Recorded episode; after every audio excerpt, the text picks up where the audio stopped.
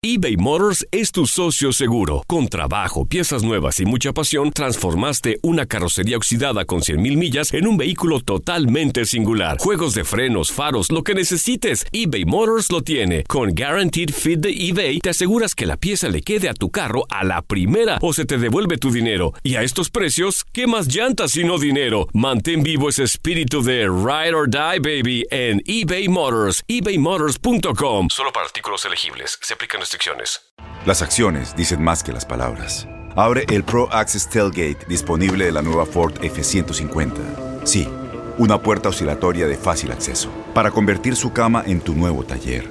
Conecta tus herramientas al Pro Power Onboard disponible. Ya sea que necesites soldar o cortar madera, con la F-150 puedes. Fuerza así de inteligente solo puede ser F-150. Construida con orgullo Ford. Pro Access Tailgate disponible en la primavera de 2024.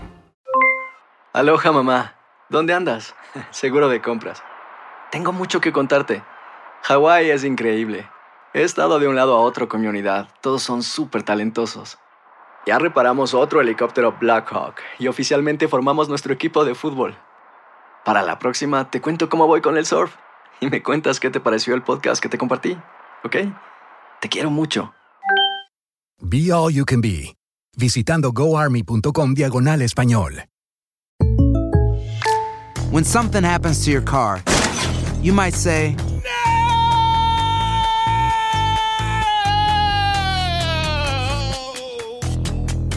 My car. but what you really need to say is something that can actually help. Like a good neighbor, State Farm is there. And just like that, State Farm is there to help you file your claim right on the State Farm mobile app. So just remember, like a good neighbor, State Farm is there. State Farm, Bloomington, Illinois.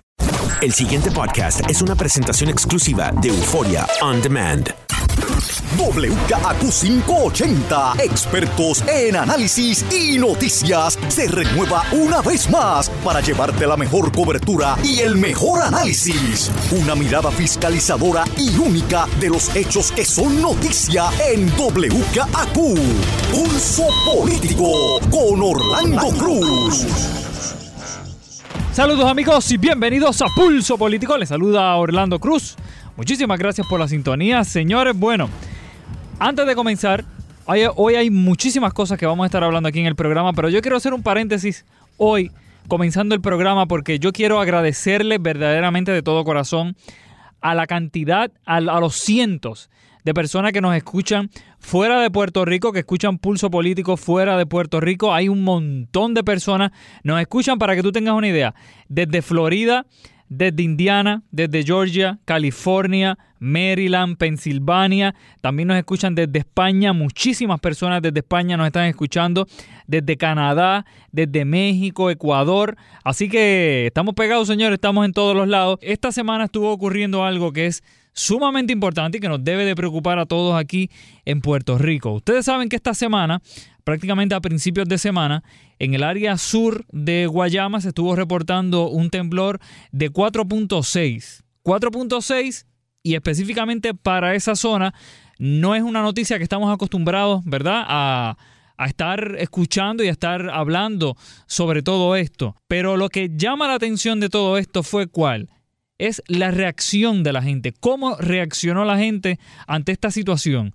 Obviamente hubo reportes, específicamente el Departamento de Educación estuvo hablando de que 78 escuelas fueron obviamente desalojadas por breves momentos, obviamente tras el, temblor, 31 en el área de Ponce, en la región de Ponce, 24 en el área de Caguas, 22 en el área de Humacao, una en el municipio de San Juan.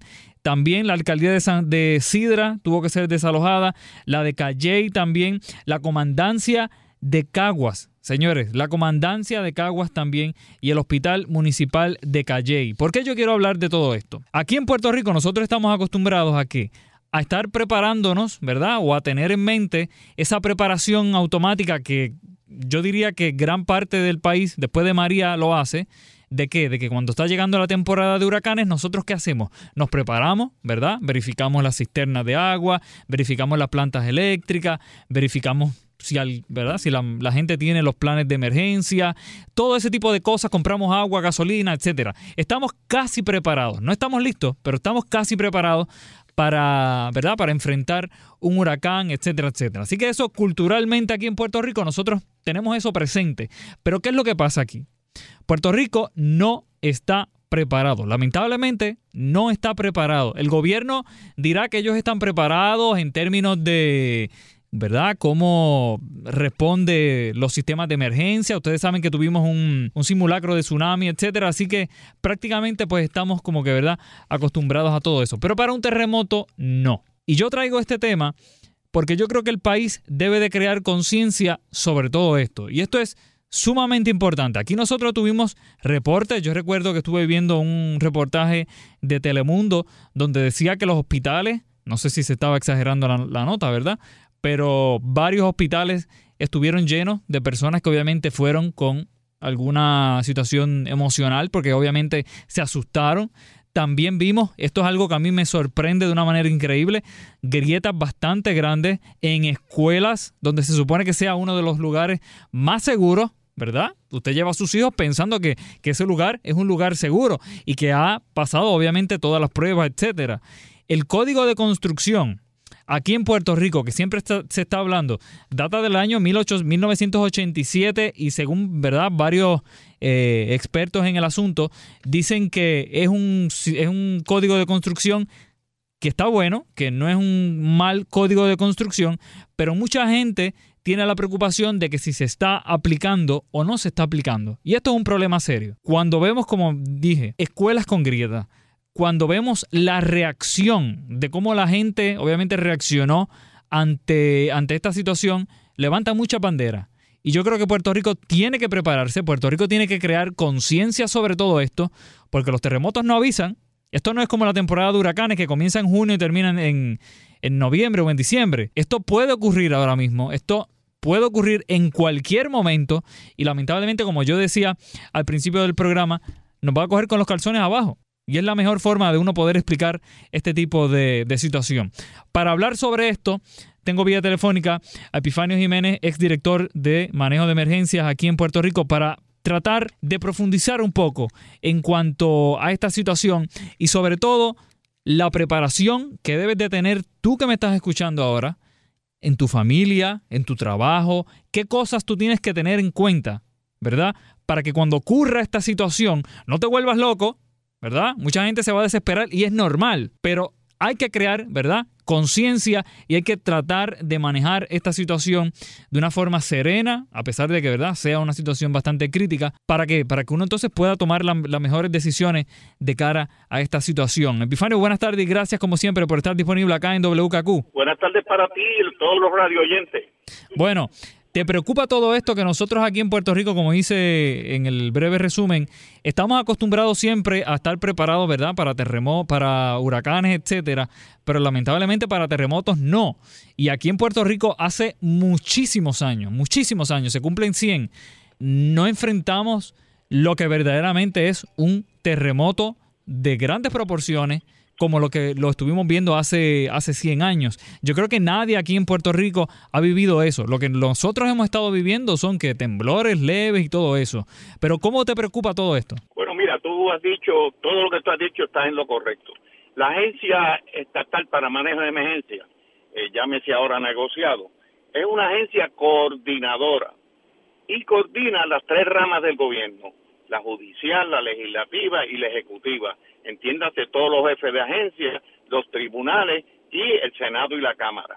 Esto es bien importante porque el que fracasa en la planificación planifica para el fracaso. Lamentablemente, la agencia no es aquella que conocimos cuando Defensa Civil y ha perdido mucho esa responsabilidad, inclusive con los jefes de agencias.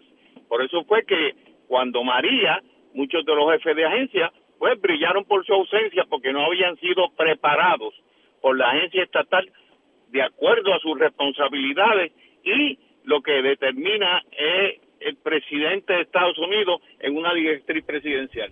Pero tú tienes razón, si bien es cierto que los huracanes nos avisa con bastante anticipación y podemos prepararnos, no es menos cierto que mucha gente los subestiman. Y es lamentable porque la confusión y la improvisación nos llevan a, a improvisar y ese es el peor enemigo que tiene la, la buena planificación. Los terremotos, desde el 1993, bajo nuestra incumbencia, preparamos un plan catastrófico, gracias a una amiga nuestra de FEMA, Marí González. Ese plan, como no han ocurrido desde 1918 un terremoto grande, ese eh, plan hay que revisarlo, pero no crear nuevo, como se anuncia en el periódico de ayer, que el nuevo director de la agencia está creando un plan nuevo de terremoto. Nada necesario, lo que hay es que revisar el plan y lo que tú enfatizaste es lo más importante. Vamos a orientar a nuestra gente, vamos a enfatizar lo que hicimos hace años atrás, no mi administración, posterior a mí también y de otros partidos, eso no tiene que ver. El plan doméstico familiar. Si tú preparas a la familia, qué hacer, cómo responder, cómo desalojar, hacia dónde moverse, eh, eh, sistemas de comunicaciones alternos, etcétera, etcétera, tú minimizas la pérdida de vida y propiedad. Y segundo, ni no menos importante, los alcaldes. Lamentablemente, tú lo viste en María, se abandonaron a los alcaldes, no recibieron el apoyo que tradicionalmente en otros huracanes, entiéndase Marilyn, Orten, Georges, recibieron. Por lo tanto, los alcaldes tuvieron que improvisar y tienes personas que, como ciertos alcaldes que recogieron los escombros motus propio primero que nadie, otros establecieron el sistema eléctrico y Bayamón y Carolina que ambos alcaldes eh, bregaron con sus planes. O sea que la preparación es vital, pero el terremoto es de improviso. mira, nosotros creamos, nosotros eh, creamos eh, el Consejo Consultivo de Seguridad contra Terremoto, mm. con Molinelli, eh, este muchacho Mariano Vargas y una serie de personas que conocían las emergencias sísmicas. Hicieron estudios de manera tal que pudiéramos llevarle a la gente de qué estamos hablando. Y eso es bien importante. Sin embargo, en María, y esto es un paréntesis, eh, colapsó el Centro de Operaciones de Emergencia y lo llevaron a Isla Grande, que es un sitio propenso y vulnerable a terremotos, lo que te demuestra que desde los niveles estatales, ejecutivos, desconocen lo que verdaderamente es un terremoto y qué es lo que hay que evitar. Bien, comencé con el plan doméstico familiar. Eso hay que demostrarle a la familia qué es un terremoto, qué vulnerabilidad tienen con relación al lugar donde viven, eh, etcétera, etcétera. Y segundo, a los alcaldes. Escuchamos al director estatal hace poco que le preguntaron por el plan que tenía de, de huracanes y dijo que era un secreto, que no lo podía manifestar. No, tiene que haber un plan, igual que el de terremoto, para compartirlo con los alcaldes, porque quien verdaderamente conoce la vulnerabilidad de su municipio, de su medio ambiente y, y aquellas áreas que se afectaron es el alcalde. Así que, ¿en qué áreas hay que mitigar? Pues donde los alcaldes nos señalan que tuvieron pérdidas, no, solamente pérdidas de, de, en el caso de María, posibles pérdidas ante un terremoto. Es por eso que los alcaldes son vitales. Hay que trabajar con los alcaldes.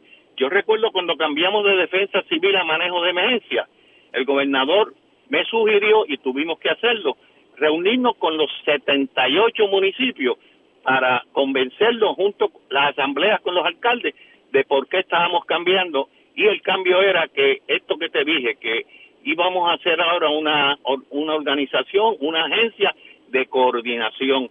Los terremotos son una realidad según las ocurrencias. Los estudios dicen que de 51 a 117 años debemos tener un huracán grande.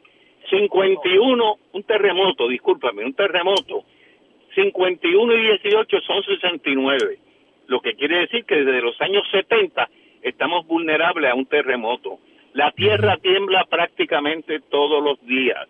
Esto que sucedió los otros días, escuchamos a Huérfano en una conversación que tuvimos ayer, se, se suscita 300, 400, 500 veces al año. Lo que quiere decir que esto es una realidad. Así que hay que bregar con esa realidad y la consecuencia que es un tsunami. La marejada ciclónica es un ejemplo y afectó muchísimo, sobre todo las costas de Puerto Rico, eh, lo que puede suscitarse con un tsunami después de un terremoto. O sea que hay, hay que realizar, hay que, y estos planes, hay que hacer ejercicio, hay que hacer simulacro a todos los niveles, de manera tal que tú digas, ¿qué fue lo que discutimos en el plan y qué, qué hubo que hacer?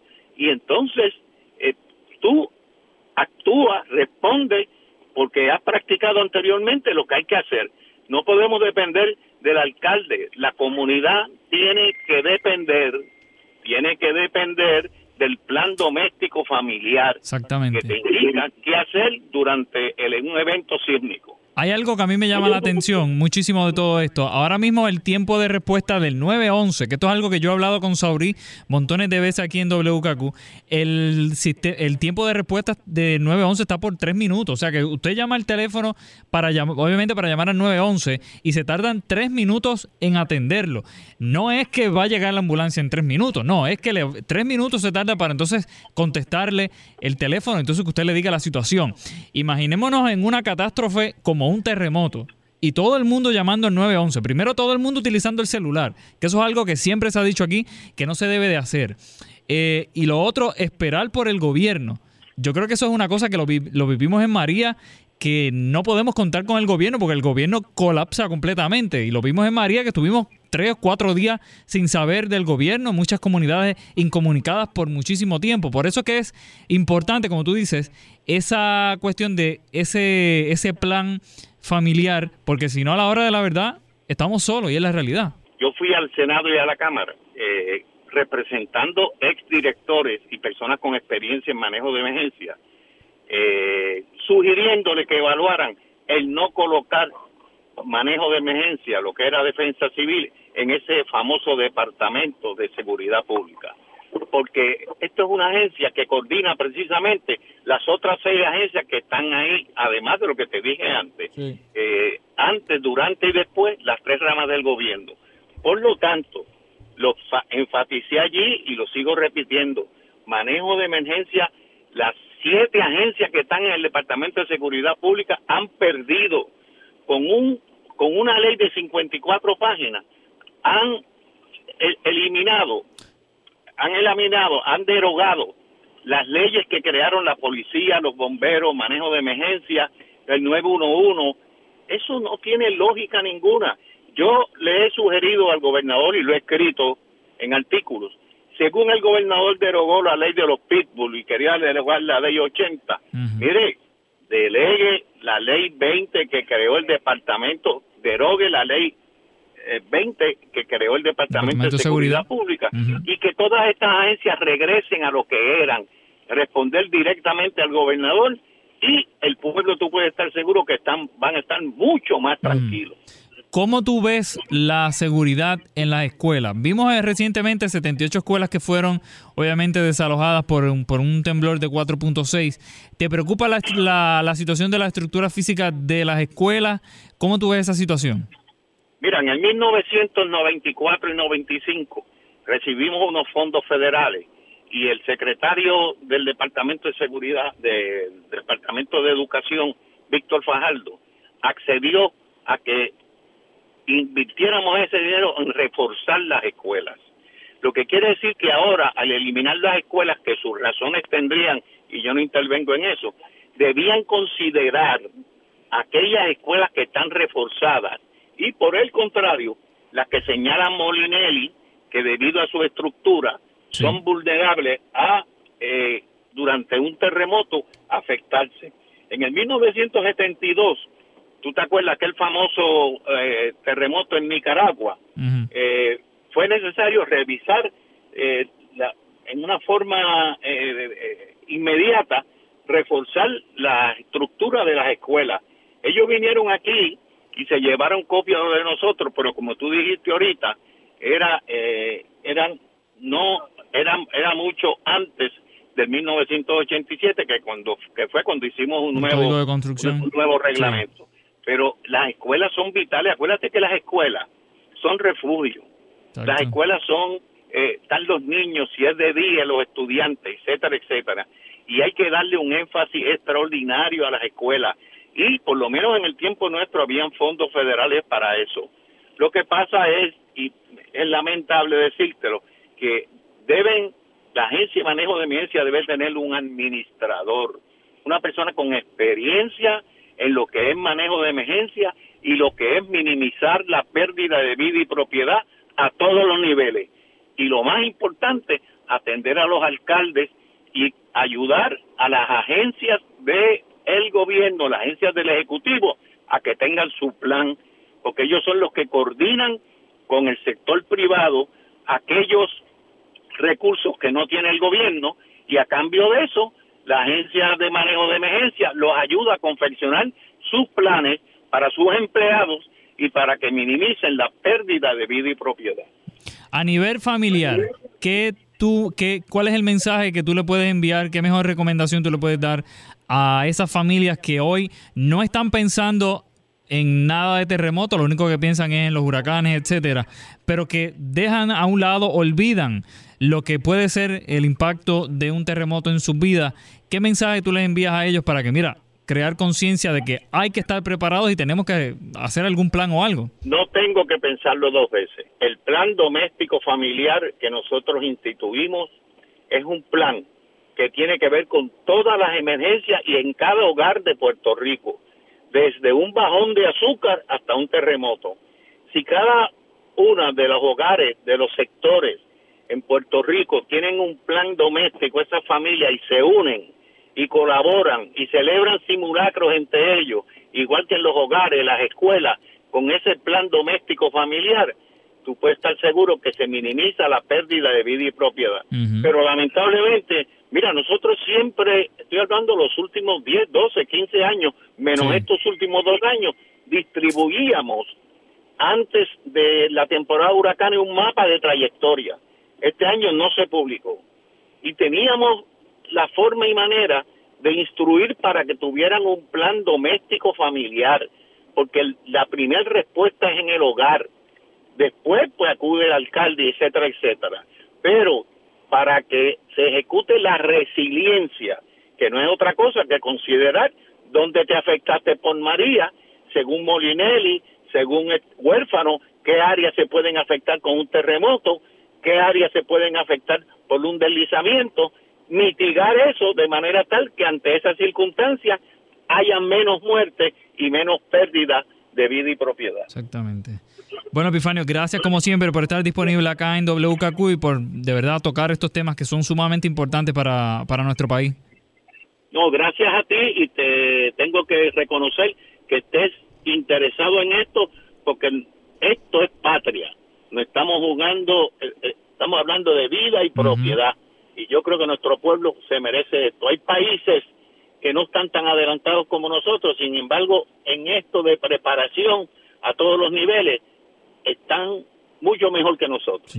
Bueno, muchísimas gracias como siempre por estar disponible acá. Hasta luego, mi hermano. Bueno, señores, escucharon a Epifanio Jiménez, ex director de la Agencia Estatal para el Manejo de Emergencia, cuando era aquello Ustedes se, acuerdan de eso de defensa civil, esa transición que hubo ahí. Él estuvo participando, obviamente, como director y estuvo ahí. Yo estoy, yo estoy seguro que muchísimos de los que nos están escuchando se acuerdan de cómo, ¿verdad? De, de sus ejecuciones en, en el gobierno en cuanto a todo esto. Así que, señores, bien importante todo esto. Yo creo que aquí nosotros debemos de, y como dijo él, crear un plan, un plan familiar. Eso es básico. Y yo no les puedo decir a ustedes qué debe incluir ese plan familiar, porque obviamente ustedes son los que conocen cómo funciona su familia y cómo es que trabaja, ¿verdad? Y cuáles son sus necesidades. Cada familia tiene sus necesidades, sus situaciones.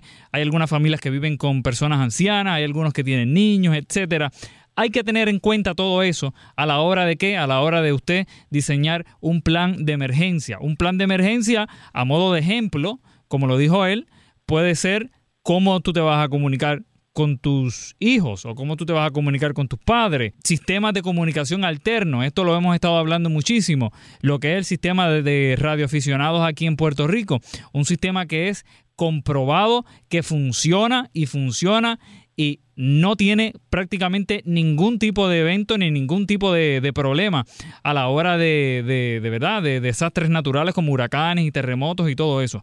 Y tener una licencia de todo de esto, señores, esto es bien, bien sencillo. Tú lo que tienes que es que leer, obviamente estudiar y sacas la licencia y ya, y puedes hablar con tu familia en caso de una, de, obviamente si la otra persona tiene licencia. Y eso son cosas básicas y cosas que lamentablemente el gobierno como que no promueve ese tipo de, de, de, opciones para el país. Los celulares ustedes saben que son los primeros en caerse y es la realidad. Y lo vimos aquí en María. La luz es lo primero que se va. En un terremoto, ustedes se creen que no, pero lo primero que se va a ir es la luz porque se, empiezan a caer los postes, se fastidió la cuestión. Y lo vimos aquí en María, los vientos rápidos a la, a la hora, ya prácticamente muchas personas no tenían el servicio eléctrico. Todas esas cosas, todas esas cosas tenemos que tenerlas en cuenta a la hora de qué? A la hora de realizar un plan, ¿para qué? Para enfrentar este tipo de eventos. Y lamentablemente aquí en Puerto Rico, vuelvo y repito lo que dije al principio, lamentablemente aquí en Puerto Rico no estamos o no tenemos eso vivo, presente, de, obviamente, de que puede ocurrir un terremoto. Dios quiera, no suceda. Pero la estadística, según los expertos, dicen que, que, que prácticamente más de 116, 17 años no pasa de un terremoto bastante fuerte. Y aquí nosotros estamos próximamente a cumplir 100 años del pasado terremoto. Específicamente fue en el 1918. Así que, y no lo digo para alarmar, sí lo digo para qué, para que nos preocupemos y para que tomemos acción de cara a que, a que esto puede estar ocurriendo. Lo vimos en, en Guayama, 4.6, y las personas que están allá en Guayama saben cómo reaccionaron, saben cómo las personas que tenían alrededor reaccionaron, vieron los daños. Acá en el área de Guaynabo tuvimos personas que lo sintieron y todo eso. Obviamente se también se sintieron asustados. Hay que prepararse. Hay que prepararse. Y yo creo que ese es el mensaje que tenemos que dar. Hay que prepararse, hay que crear estos planes. No debemos, no debemos de que de esperar a que el gobierno venga y nos resuelva, porque ustedes saben que primero el gobierno está en crisis, segundo, el gobierno en una situación de emergencia no reacciona. Vimos cómo en María el gobierno prácticamente colapsó por dos o tres días. Y fue la gente la que salió a la calle y la que ayudó y la que limpió caminos y ayudó muchísima gente. Así que eso hay que tenerlo en cuenta, señora. Así que yo no quería, obviamente, en esta última media hora hablar de la politiquería, como dije, sino que, mire, vamos a hablar de estas cosas que son sumamente serias y sumamente importantes. Así que, señores, ya lo saben. Nosotros nos vamos, regresamos el próximo sábado a las 5 de la tarde y el próximo lunes a las 5 de la mañana en otra edición de Pulso Político. Será hasta la próxima, amigos. No se vayan.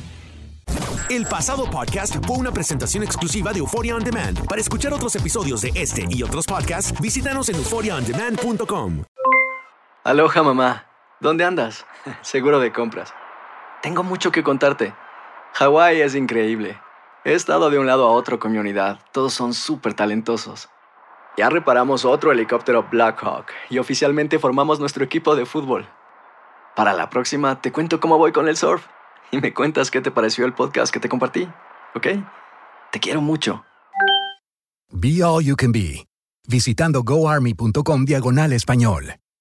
Boost Mobile tiene una gran oferta para que aproveches tu reembolso de impuestos al máximo y te mantengas conectado. Al cambiarte a Boost, recibe un 50% de descuento en tu primer mes de datos ilimitados. O, con un plan ilimitado de 40 dólares, llévate un Samsung Galaxy A15 5G por $39.99. Obtén los mejores teléfonos en las redes 5G más grandes del país. Con Boost Mobile, cambiarse es fácil. Solo visita boostmobile.com. Boost Mobile, sin miedo al éxito. Para clientes nuevos y solamente en línea, requiere AroPay. 50% de descuento en el primer mes requiere un plan de 25 dólares al mes. Aplican otras restricciones. Visita Boost para detalles. No hay nada como una bebida bien fría de McDonald's luego de un largo día.